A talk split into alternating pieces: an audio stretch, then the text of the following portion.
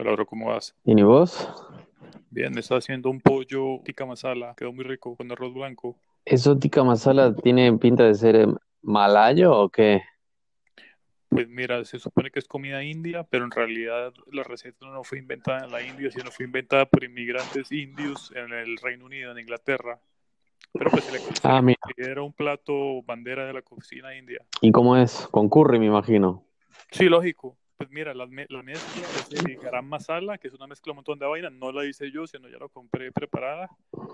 Le echas también cúrcuma, le echas también eh, en polvo las semillas de, de cilantro y le echas comino. Esa es, digamos, la mezcla de especias.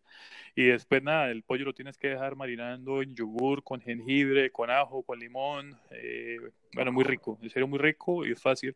¿Sabes cuál es el truco más grande de todos? Es en vez de usar pechuga, como muchos estilan, usa la- los muslos del pollo. Es mucho mejor. Mira, yo pollo solo como si es orgánico o de campo, porque el pollo normal me da mucho repelús, todas las hormonas y toda la porquería que le meten al pollo. Mi papá es igual, pero bueno, yo sí me lo, yo sí me lo mando, huevón. ¿Qué te voy a decir? Yo tenía, yo tenía un amigo que decía que, que como le meten tanta hormona de crecimiento al pollo, el pollo hace maricones porque te crecen los pechos. Sí, eso también lo he escuchado. Lo que... Y la otra es que los pollos comen mierda, que eso pues es verdad, eso no es especulación. No, pues por eso uno tiene que saber el pollo que se come, ¿no? Pues, bro, te digo que en estos momentos el bolsillo pesa más que las consideraciones ambientales y de salud personal. Entonces, No, pues así le pesa a la mitad del planeta, por eso es- no va a cambiar mucho eso. sí, es que el precio mata todo. Billetera mata galán, precio mata medio ambiente, dinero mata todo. Y sí, y sí, así estamos. Oye, pero estaba reflexionando eh, que, que yo generalmente pues no, no soy persona de familias, ¿no? A menos de que sea una excepción. Por ejemplo, cuando te visité a ti y me quedé en tu casa, pues bueno, lógico, ¿no? Todos Pero sí, estuvo muy bien, porque pues tus papás son cool. Pero, ¿qué pasa cuando ahí te va el escenario, bro? Tienes una novia y pues todo muy bien con ella y a los dos, tres meses te invita ahí una, una comida, así están los primos, los tíos, sus papás, bro, y son todos uribistas, cabrón. Ella no, pero la familia sí. ¿Qué, qué haces? Teo? Tienes- eh, hay de dos, bro. O ya estás ahí, ¿no? Entonces, o te largas, que tampoco es el plan, o pues tienes que tragarte tus putas ideas, básicamente. Pues mira, yo he estado en una, en una situación similar, solo que pues, no era mi novia y era un amigo. Y era el día, Eso cambia todo. Eso cambia todo. pues sí, es cierto, pero pues mira cómo lo manejé. Ese día eran las elecciones y Duque había ganado. Y, yo estaba pues con un amigo que es uribista y pasamos por su casa y la familia estaba con música y Festejando. celebrando y, y con trago y emborrachándose porque Duque había ganado. Y, yo, ¿sabes, ¿sabes yo qué hice? Pues nada, empecé a, yo, pues, te lo digo, yo empecé a brindar y a recibir trago gratis porque, es decir, eso que va a cambiar, que yo arme un peo y que empiece a discutir y, y, pues, no queda bien, era, era, era los papás del amigo que me caen bien. Y, Y te nada, pues, echaban a me hice el pendejo y me emborraché a cuenta de Duque y de ellos. ¿Qué más voy a hacer? Nada, ¿Qué voy a tomar en serio? No, pues, pues tal cual. Yo hice algo similar y me llené de comida. No, igual me hubiera llenado de comida, pero lo que voy es que básicamente si uno quiere vivir en sociedad, eh, toca callarse la boca muchas veces, porque si, si dices todo lo que piensas y es diametralmente opuesto políticamente, te generas muchos enemigos y ahí empiezan a haber problemas. Sí, especialmente Porque, en pues, las tu novia- situaciones que lo comprometen a uno, digamos, ahí está en juego la estabilidad emocional, en el ejemplo que pones con la novia, o en otro ejemplo que está en juego la estabilidad financiera y económica en el trabajo. Uno no puede ponerse de muy folclórico a, a vociferar todas sus opiniones con total honestidad porque sale perdiendo. Y es una putada porque, pues, ¿cuánta gente vive así? La mayoría, bro. Y por eso reina la hipocresía y la estupidez. Pero bueno, Porque digamos, se el, empieza como, el punto se empieza este, con una cosa podcast para mí es, es en parte eso, porque este podcast a mí me permite una válvula Libera. para poder dejar salir todo eso, porque esto no lo puedo hacer en todos los contextos. Entonces, esto me ayuda para, para descomprimir un poquito eso que dices, porque, claro, se vuelve uno un poquito eh, reactivo por estar eh, eh, conteniendo todas estas cosas que uno no las puede expresar libremente. Bueno, no, no es mi, no, es usual en mí que yo me contenga, tú lo sabes. Yo soy una persona que siempre digo lo que pienso. Pero ahora me ha tocado esta situación, bro. Me ha tocado esta situación de, pasar con, la familia de mi novia. Y claro, pensaba. ¿Dónde? Bueno, sí, bro, todos de derecha y tal. Y, y, racistas y clasistas y machistas, todo, bro. Yo, yo ahí era casi que gay, te digo. Era, un gay hippie, casi. Era un... Eh, y, claro, bueno, al final digo, bueno, pues me callo la boca total, el que está aquí invitado y el que es del raro soy yo. Y si me pongo a discutir o tal, pues simplemente voy a generar problemas y pues ¿para qué, no? Pues y no se trata de eso.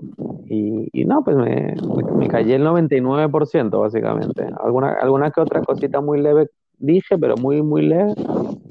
Lo importante es que mi novia pues, sabe mi punto de vista y de hecho cuando estábamos a solas le dije, oye, todo esto que sepas que lo hice por ti, ¿no? Dijo, sí, ya lo sé, muchas gracias, no sé qué. Pero pensaba, ¿cuánto uno puede hacer así por el otro, ¿no? Es decir, yo pensaba, uff, cada vez que nos veamos va a tener que ser así. Oh, Sí, bueno, hiciste bien, pero es verdad, eso, eso se, se termina notando y se va convirtiendo como en la versión y se empieza a notar que, pues, que les caes como el culo. Y, y Bueno, eh, pasó, pasó con un con uno de, de los parientes que, que, ya me conocía un poco y, y medio que me olfateó, ¿no? Que no era de, de su bando político.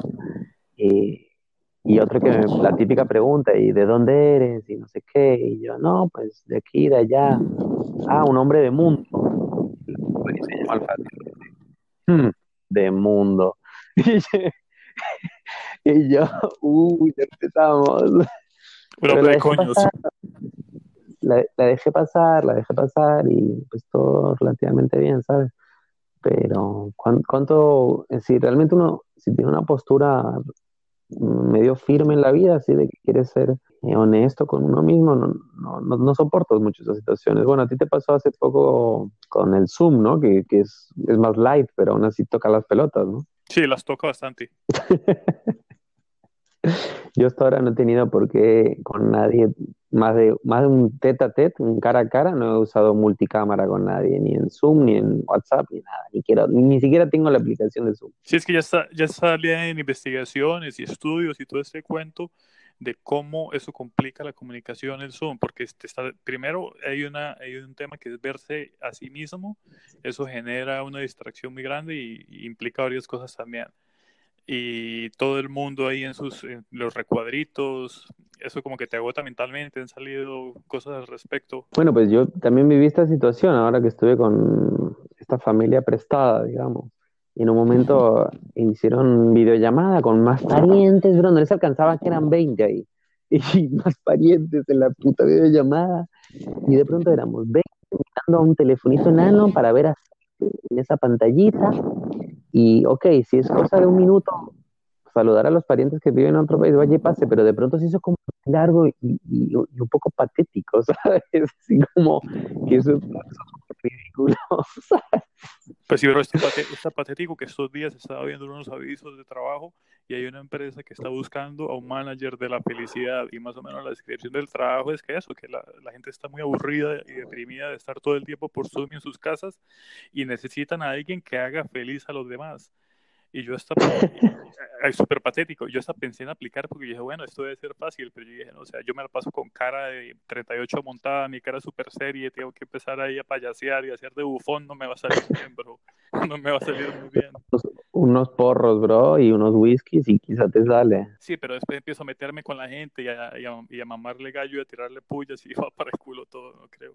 sí, tal cual. Pero sí es tan patético un trabajo de tiempo completo para hacer a los demás feliz porque todo el mundo está deprimido con esa mierda. Pues mire, yo lo uso, lo uso poco y nada, creo que lo, para lo que más he usado la videollamada en la cuarentena ha sido al principio con, con mi noviecita paraguaya que hacíamos videopajas todo el tiempo. Pero eso, eso fue como mi, mi Zoom Zoom, de Zoom, ¿no? De mi, mi Zoom de utilización de la videollamada el, el primer mes y medio de, de, cuarentena, que era bastante estricta y no me veía con nadie, estaba desesperada y me salía leche por los poros. bueno, y vale, ahí está usado.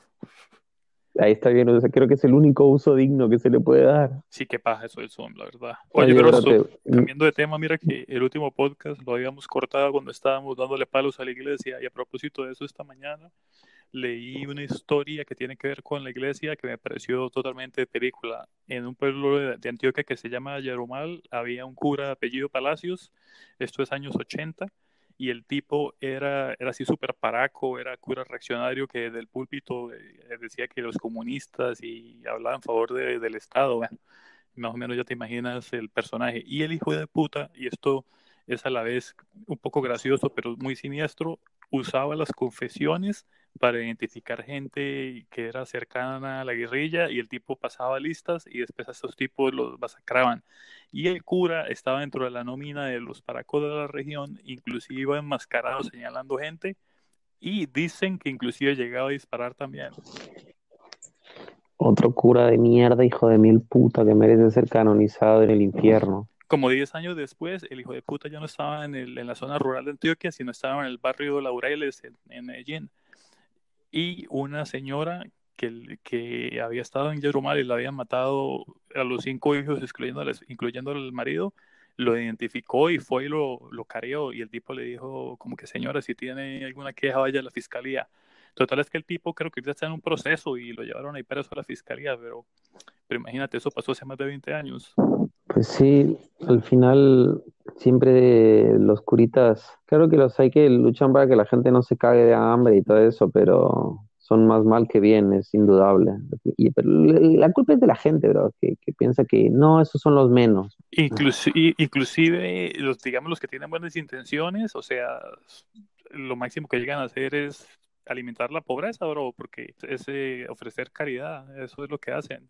Y lo que están haciendo es perpetuar la pobreza y, la, y de la pobreza se alimenta el catolicismo. Sí, es lo que te dije el otro día, iba por la calle y, y aquí en Buenos Aires está lleno de gente comiendo de contenedores de la basura, pero lleno. Si no comen, tratan de sacar algo que puedan vender o usar como ropa usada en la basura o latas para vender a reciclar y tal. Y, y pensaba, esta gente es, es esa gente decente que cree en Cristo, bro porque si no creyeran en Cristo estarían robando, estarían atracando, estarían haciendo otra cosa, pero quieren tener un trabajo honesto y como no lo tienen, hacen algo honesto, porque bueno, hurgar en la basura no deja de ser honestos, no, no están jodiendo a nadie, no le están robando a nadie. Y aún así pensaba, seguro que esta gente llega a su casa con lo que sea que pueda comer o, o lo poco que pueda comer y tienen un Cristo y tienen pavor de Cristo y ese es el, el, verdadero, la, la, verdadera médula espinal del colonialismo y del por qué Latinoamérica está tan jodida es la iglesia, ¿no? No hay ninguna duda.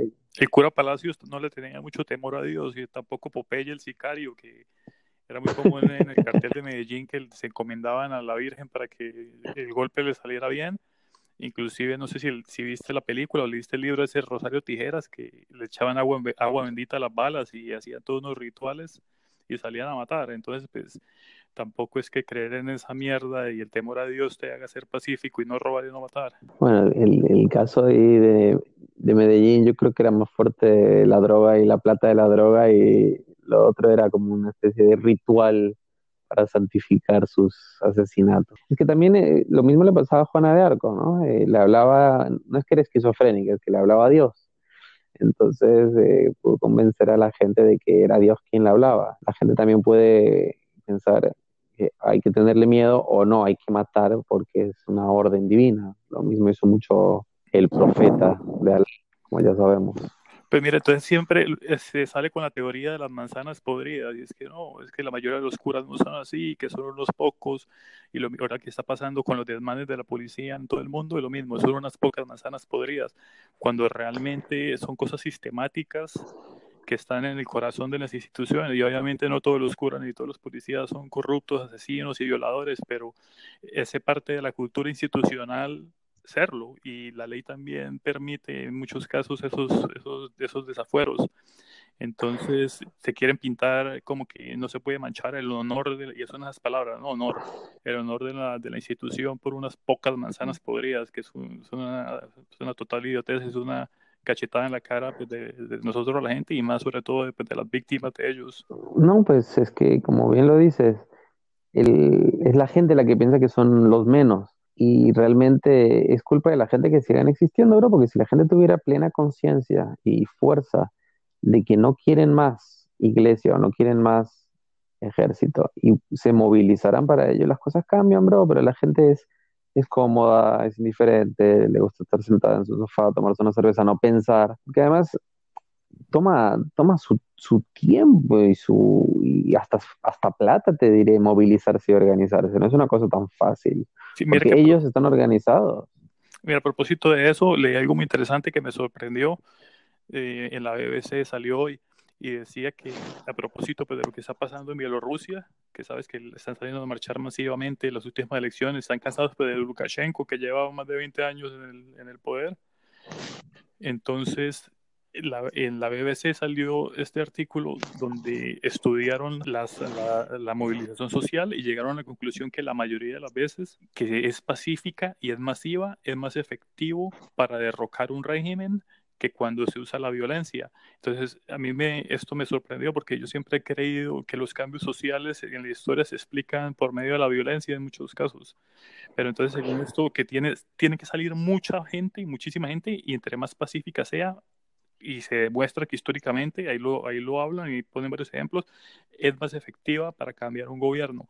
Y tiene sentido porque tú ves que muchas veces las marchas pacíficas, cuando hay algunos elementos dentro de ella que la tornan violenta, eso es una excusa perfecta para que el Estado use la fuerza y las apague. Y esto lo saben tanto, el Estado lo tiene tan claro que a veces una marcha pacífica es muy fácil que le metas unos infiltrados y que tienen unas piedras y echen unos tiros y todo lo, se va a la mierda. Sí, claro, pero es que yo pienso que lo que estás diciendo son dos cosas distintas. Por un lado, es cierto lo de las marchas, cuando una marcha es violenta, los de la marcha quedan como unos locos, unos salvajes, unos psicópatas y se justifica que el Estado los caga tiros. Ahora, una cosa es una marcha y otra cosa es una revolución, son cosas diferentes. Todas las revoluciones han sido sanguinarias, no existe una revolución sin sangre, porque pues el cambio de poder abrupto, pues no te lo cede en el poder, ¿no? Evidentemente, entonces hay que cortar unas cuantas cabecitas. Y respecto a las marchas, sí, como bien dices, tiene que ser gigantesca la marcha y que no haya infiltrados, lo cual también es muy difícil, ¿no? Pues ¿quién, quién puede controlar eso? Prácticamente nadie. Es muy complicado, pero digamos hay ejemplos donde ha sido exitoso, pero sí, es muy difícil que no haya violencia. ¿En qué, qué ejemplo, por ejemplo? Mira, hace poquito en Argelia eh, fue así, el, el presidente dimitió y la marcha pues obviamente pacífica, en términos generales bastante pacífica y pues funcionó para ese cometido. Y ahorita en Bielorrusia de momento eh, está difícil porque mira que el tipo lo que está buscando ahora es aliarse con Putin y parece que Putin va, eso, es lo que lo, lo, acusan, que se quiera anexionar de manera silenciosa a Bielorrusia a cambio pues, de, de mantener a Lukashenko. Pero bueno, más allá de eso, está, mira, mira que tan fuerte está la presión que tiene el tipo que ya está recurriendo a Rusia. Y la marcha ha sido en términos generales bastante pacífica y muy masiva. Está muy claro que la mayoría de la población no quiere que él siga en el poder. Entonces este podría ser otro ejemplo que corrobore esa teoría. Pero pues bueno, falta mucho para eso también. ¿Y tú qué crees que puede hacer eh, Rusia por este man? No, pues nada, nada más ya el espaldarazo de Rusia pesa mucho y yo no sé en términos efectivos qué más puede hacer. Me imagino que en, en últimas, por hacerle seguridad, estabilidad, esto se traduce en, militares. Sí, Putin en, en, todo lo que es ex Unión Soviética sigue siendo el verdadero amo y señor. Sí, pues ya salieron los dos riéndose, dándose la mano. Ya salió en todos los periódicos esa foto. Los dos cagándose de la risa. Putin recibe al hijo pródigo que vuelve sin plata y abucheado. Y, sale con su risita de malparida siempre, Putin, en la foto muy gracioso. Siempre tiene esa risita de ya te dije que yo me iba a reír contigo.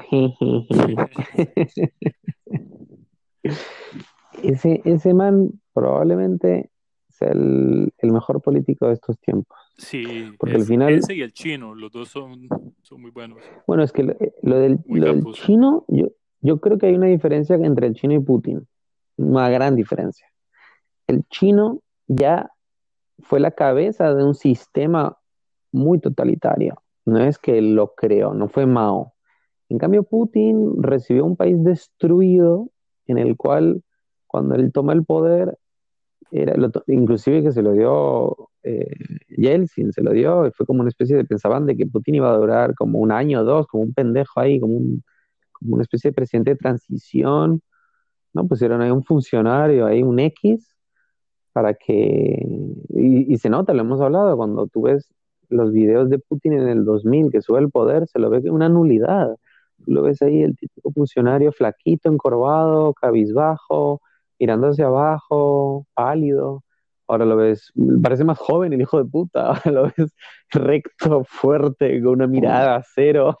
Sí.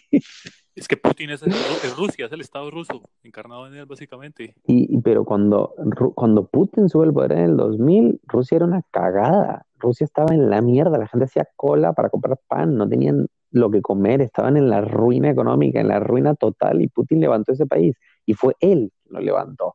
En cambio, el Xi Jinping este ya le tocó un, un país encaminado a lo que era. Obviamente que no te estoy diciendo que no es hábil, seguro que es súper hábil y brillante y un hijo de mil putas, todo lo que quieras.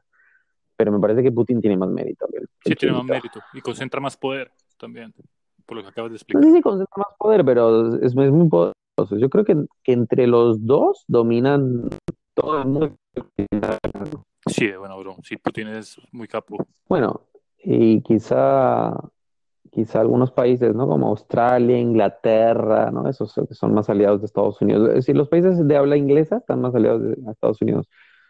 Pero todo Asia está controlado por entre China y Rusia, prácticamente. Yo creo que Putin va a morir. eh, El otro día pensaba, es como una especie de Stalin light, ¿no? Sí, le hizo, le hizo bien, no tuvo que mandar a matar un montón de gente, ya eso está ah, old fashion. Simplemente basta con meterlos presos, sacarles la plata o que extra, o sacarlos a patadas del país. Y ya el tipo va a morir y va a ser el, cuando muera va a morir en el poder seguro y va a ser el mejor presidente de la historia de Rusia. Tú que has leído bastante sobre la vida de... Bueno, pero ¿por qué lo comparas con Stalin más que con Lenin? Bueno, porque Lenin duró poco en el poder. Lenin eh, toma el poder en el 17 y lo gana realmente en el, entre el 19 y el 20, porque después de que toma el poder esta guerra civil, que dura tres años, igual la gana alrededor del 19, ¿no? Ya se sabe que la gana, pero bueno. Y, y él se enferma y, y, ya, y está en el poder tres, cuatro años, no está más. Entonces, eh, muere en el 24 y no, no duró mucho. Entonces, cuando sube Stalin, que no sube inmediatamente tan fuerte como fue después, pero digamos que sube más o menos entre el 26 y el 27, es decir, como, como figura única. Y duró toda la vida. Y también, también levantó un país, porque no es que Lenin lo dejó lleno de plata, ¿sabes? Entonces, por eso lo comparo con Stalin, en el sentido de que es una figura fuerte, autoritaria, que se hizo muy señor de Rusia. Y mm, la gran diferencia es que, que, Stalin mató mucha gente y Putin no, que es una diferencia muy, muy fuerte. sí. sí, de una, pero mira cómo Putin ha expandido su influencia hasta en Latinoamérica. Rusia tiene muchísima más influencia de lo que tenía antes de él. Bueno, pero también en la época, hace 100 años, era, era otro mundo, ¿no? Sin internet y sin la tecnología que hay hoy. No, pero me refiero, pero me, refiero... Al, al, me refiero al cambio de Yeltsin hasta hoy. Imagínate, era impensable en ese entonces pues que Rusia tuviera influencia en el patio trasero de, de, Estados Unidos, pues que siempre ha sido Latinoamérica. Sí, sí, no, y cada vez la va a tener más porque Estados Unidos es, es eh, ya no es la, la potencia hegemónica que era hace 15 años, no hace falta irse tan atrás. Sí, sigue siendo una potencia y sigue siendo el imperio, pero ya no es eh, amo y señor del mundo absoluto. Oye, mira lo que hablábamos en un principio de, de, Trump, que siempre había esta fama en, durante la campaña que él iba a ser un halcón de la guerra y que yo te decía que iba a ser lo contrario, pues mira eh, lo que ha pasado con Oriente Medio y Trump ahí ayudó. No sé con qué intereses eh, realmente, pero, pero me parece positivo. También hay que aceptar las cosas del tipo. No ha sido un alcohol de la guerra como muchos pensaban. Sí, no, no, no ha demostrado ser el señor de la guerra que se supone que iba a ser pero yo, yo, creo que Trump no lo ha hecho no, no por buena gente ni por, ni por tipo hábil militar. Yo creo que lo ha hecho porque tiene demasiados problemas domésticos. Entonces fue como a la mierda todo eso. Y, bro, ¿sabes? La, la noticia que leí hoy, a ver qué te parece. Trump ha declarado eh, a Seattle, Portland y Nueva York ciudades anarquistas y, les amenazó con retirarles los fondos federales. Y Nueva York contestó que si lo hacía lo iban a denunciar, demandar legalmente. Y yo pensaba, ¿qué, qué, le pasa a ese cabrón? Es decir, él es de Nueva York y dice que es, un estado anarquista y que lo va, y le va a quitar la plata y luego le contesta al gobernador que si hace eso lo demanda legalmente. Es todo como una especie de, de preludio a una catástrofe que se presenta. ¿Y esto el tipo lo hizo por Twitter? Eh, me imagino, él hace todo por Twitter, pero yo lo leí en prensa, en prensa seria, no lo leí en, en algún grupito de Facebook o algo así. Si es que Portland es la ciudad de los, de los raros, de los hipsters y de los revoltosos, entonces allá mucho no es un fortín de él. Y se está viendo este fenómeno de los paramilitares, pero yo nunca había visto, me recuerdo un poco lo que pasó en Colombia, obviamente con las, con, salvando las distancias, porque esto es más un fenómeno urbano, pero el, el, paramilitarismo va en auge completo en Estados Unidos. Me parece increíble. ¿Te refieres por paramilitar a cualquier gringo, a cualquier gringo loco que tiene está armado hasta los dientes y hasta se pinta la jeta? ¿A eso te refieres? Sí, la gente armada, la gente en, armas, digamos paramilitares y también hay otros que están alzados en armas que no son paramilitares porque pues no, no son de, de la misma ideología pues, del Estado y de las fuerzas del orden pero muchos de estos de Black Lives Matter también están armados de saludiantes, bro. El otro día te mandé la nota, yo no la leí con el titular, me alcanzó, pero Noam Chomsky diciendo que cree que puede haber una guerra civil en Estados Unidos. Yo, yo ya lo veo un poco exagerado eso. Mm, pues yo no sé si una guerra civil, porque esto está atomizado, hay muchísimos de estos grupos Exacto. de gente armada, pero sí va a poder, sí veo eh, tiroteos en las calles entre, entre grupos de estos, así tipo, tipo guerra de maras en El Salvador, eso sí lo, sí lo puedo estar viendo en alguna medida, no se me haría descabellado. Yo pienso, bro, ¿sabes qué, qué, qué, teoría se me ha ocurrido? Que si Trump no llega a ganar, aunque creo que va a ganar, pero que si no llega a ganar, va a haber un desmadre de la puta madre en Estados Unidos, a nivel de tiroteos y bombas inclusive.